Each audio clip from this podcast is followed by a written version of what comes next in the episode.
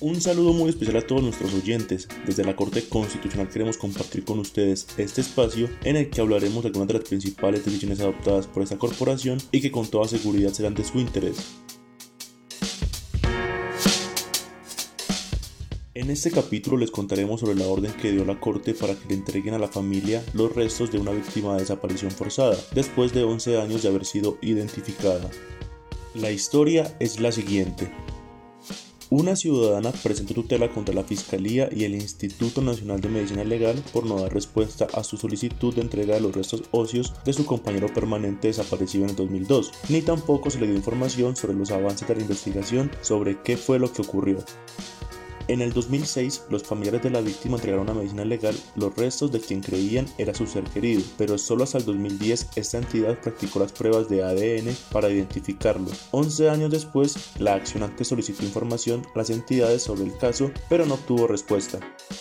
La Corte estudió el caso y señaló que los diversos despachos de los fiscales que desde 2011 tuvieron y tienen competencia en la investigación penal violaron los derechos del accionante porque no le informaron de los avances de la investigación por la desaparición de su compañero permanente, después de que los restos fueran identificados ese año. En cuanto a medicina legal, dio una respuesta evasiva para informar sobre la autoridad judicial a la que remitió el resultado del dictamen que identificó los restos. El alto tribunal explicó que mantener a los familiares en la incertidumbre sobre el paradero de su familiar constituyó en una violación de sus derechos a la verdad, a la reparación y a no ser sometidos a tratos crueles e inhumanos.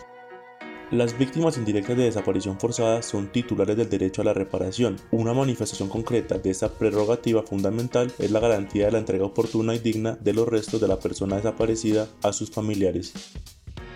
Así que el fallo le dio 48 horas a las fiscalías involucradas en este caso para que informen a la accionante del estado de la investigación. Además, deberán proceder a la entrega digna de los restos en consenso con la familia y adelantar las acciones pertinentes para que los responsables del delito sean sancionados.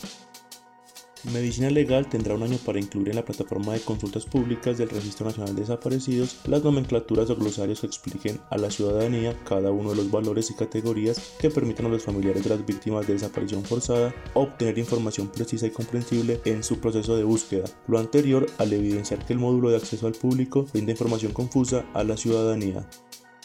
Finalmente, se ordenó compulsar copias del expediente a la Procuraduría General para que investigue si las omisiones de los funcionarios de la Fiscalía y Medicina Legal que conocieron el proceso configuran alguna falta disciplinaria.